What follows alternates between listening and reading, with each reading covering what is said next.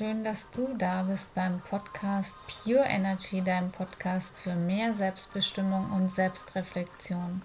In diesem Podcast teile ich meine Geschichte und die damit verbundene Erfahrung zum Thema Essstörung. Ebenso spreche ich über allgemeine Themen, was das Thema persönliche Weiterentwicklung betrifft, bei dem du in die Selbstreflexion gehen kannst. Wenn dir der Podcast gefällt, freue ich mich wahnsinnig über eine positive Bewertung damit dieser noch mehr Menschen erreichen und inspirieren kann. Und nun wünsche ich dir viel Spaß bei der heutigen Episode.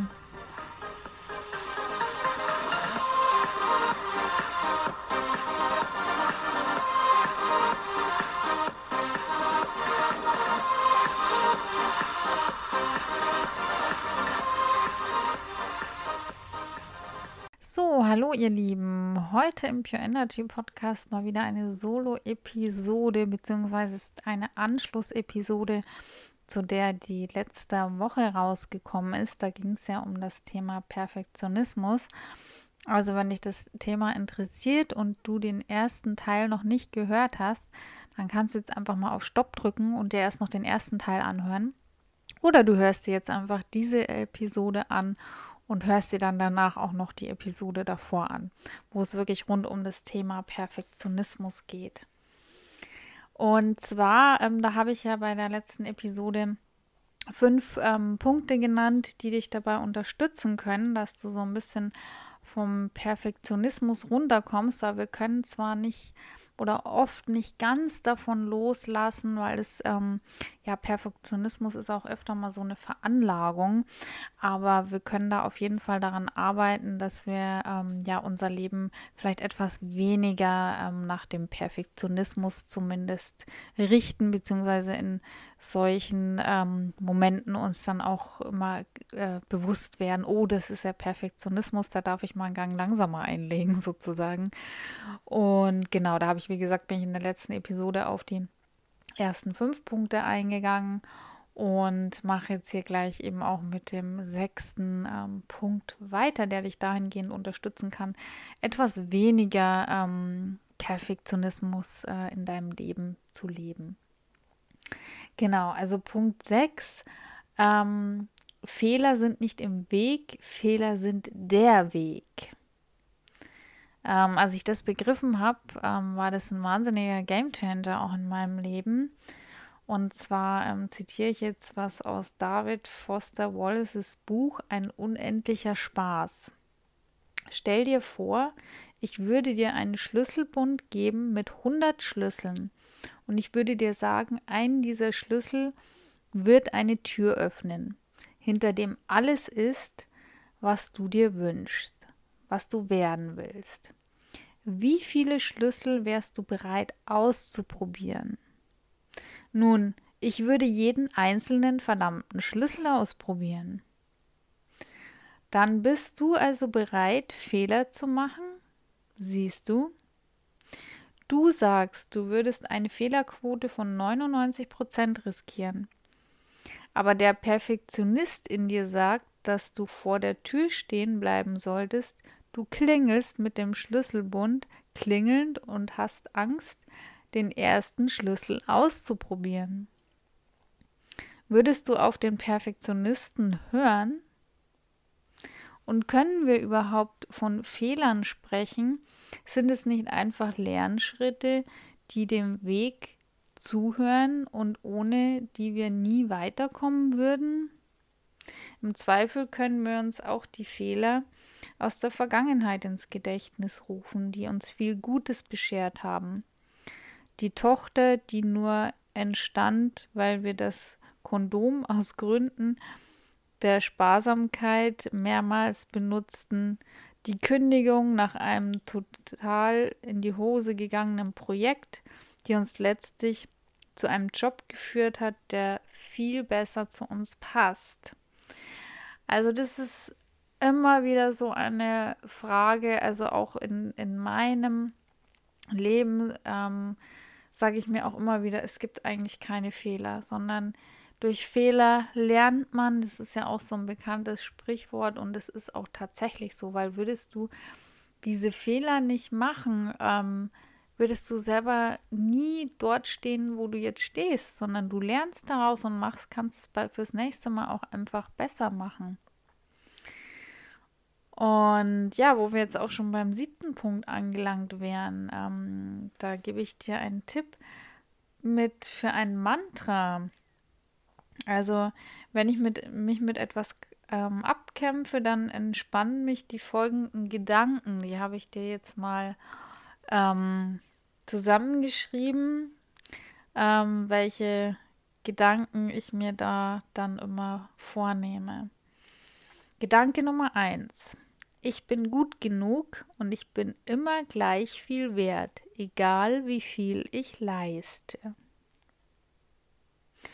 Punkt 2. Alles, was ich tun kann, ist mein Bestes zu geben. Punkt 3. Ich brauche mich nicht mit anderen zu vergleichen und schon gar nicht mit Leuten, die schon viel länger im Geschäft sind. Punkt 4. Fehler zu machen heißt nicht, dass ich ein Versager bin. Alle Menschen machen Fehler. Punkt 5. Es ist okay, nicht immer hundertprozentig zufrieden zu sein. Punkt 6. 80 Prozent sind gut genug. Oder falls das noch nicht ähm, ja so ganz passend für dich ist, dann kannst du da auch 90 Prozent einsetzen. Erledigt ist besser als perfekt. Der nächste Punkt. Gut statt perfekt. Das ist das GSP-Prinzip, kannst du dir auch so merken. Gut statt perfekt, GSP. Dann der nächste Punkt. Wenn du nie ein Flugzeug verpasst, verbringst du zu viel Zeit am Flughafen. Und zwar ist es von George Stiegler, ein Ökonom.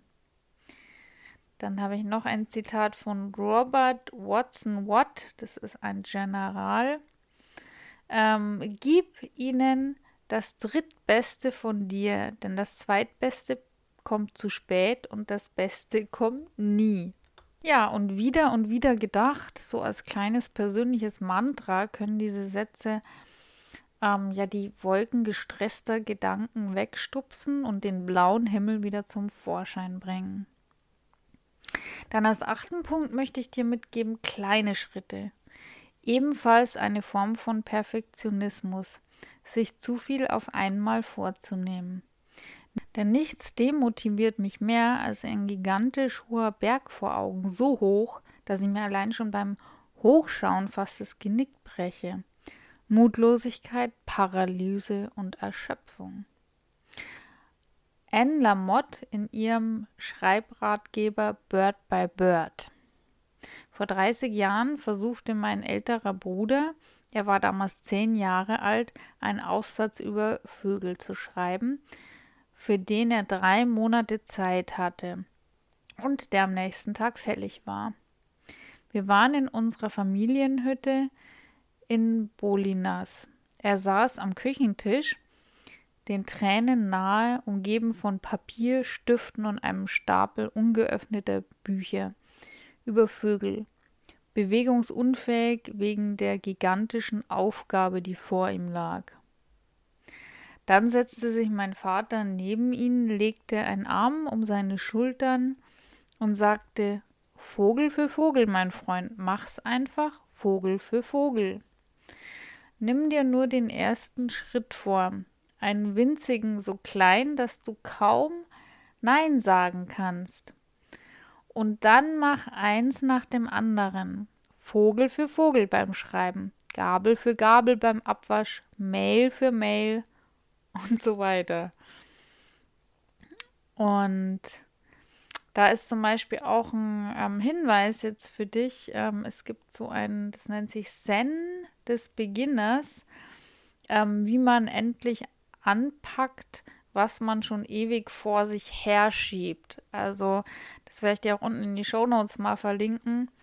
Da geht es auch wirklich darum, dass man ähm, ja letztendlich nicht immer eben um die Dinge um sich vorschiebt, weil man eben eigentlich immer alles ähm, perfekt machen will. Das ist so ein Thema Prokrastination, wenn du eben die Dinge immer vor dir aufschiebst. Und genau, also schau da auf jeden Fall mal vorbei bei diesem ähm, Buch. Vielleicht interessiert es dich, dass du da mal sozusagen in die Pushen kommst und nicht immer nur alles vor dir aufschiebst. Ja, und dann wären wir jetzt beim neunten Punkt auch schon angelangt. Hilfreiche Gewohnheiten. Also zum Thema Gewohnheiten hatte ich ja auch schon mal einen Podcast aufgenommen. Das war einer meiner ersten Podcasts. Ähm, wenn dich das intensiver noch interessiert, Thema Gewohnheiten ändern, dann schau da auf jeden Fall mal ähm, etwas weiter zum Anfang der Podcast. Dort findest du den ähm, mit dem Titel Gewohnheiten ändern. Und hier geht es darum, also aller Anfang ist schwer. Neben dem Ende ist das Einfallstor für den Widerstand hier am weitesten geöffnet. Deshalb sind Gewohnheiten wichtig, damit wir nicht mehr stets wieder neu anfangen müssen, sondern eben in Bewegung bleiben. Der Schriftsteller Somerset Morgan wurde in einem Interview gefragt, ob er beim Schreiben einen festen Zeitplan hätte oder darauf wartete, dass die Inspiration käme.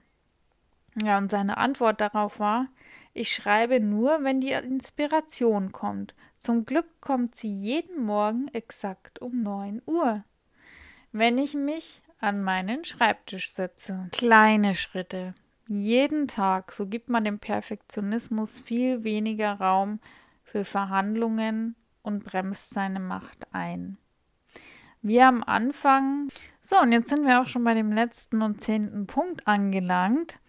Die Einstellung eines Profis. Was unterscheidet die, die ihr Tun zur Gewohnheit machen, von denen, die immer aufschieben, wenn ihnen nicht danach ist oder die die Arbeit am Ende aus Angst oder vor Kritik in, die Schublade, in der Schublade verrotten lassen?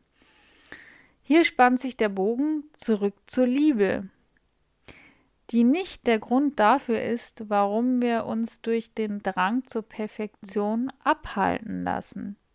Das ist vielleicht die größte Freiheit, frei sein, nicht vom Perfektionismus, sondern inmitten der, des Perfektionismus.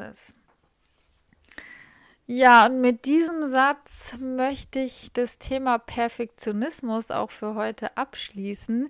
Ich hoffe, dass dir die beiden Episoden jetzt ähm, dich auf dem Weg zum etwas unperfekterem Leben ähm, ja weitergebracht haben beziehungsweise dass du ja daraus auch einiges mitnehmen konntest, vielleicht für dich und auch dein Umfeld. Vielleicht hast du auch einige Perfektionisten in deinem Umfeld und ähm, ja, haben wir schon ganz am Anfang gehört, dass Perfektionisten eigentlich die sind, die auch immer ihr Umfeld am meisten kritisieren, weil sie ja eben selber bestimmte Dinge an sich eigentlich gar nicht mögen. Also wie gesagt, wenn du das nochmal intensiver hören möchtest, dann hör dir nochmal eben diese erste Episode dazu an.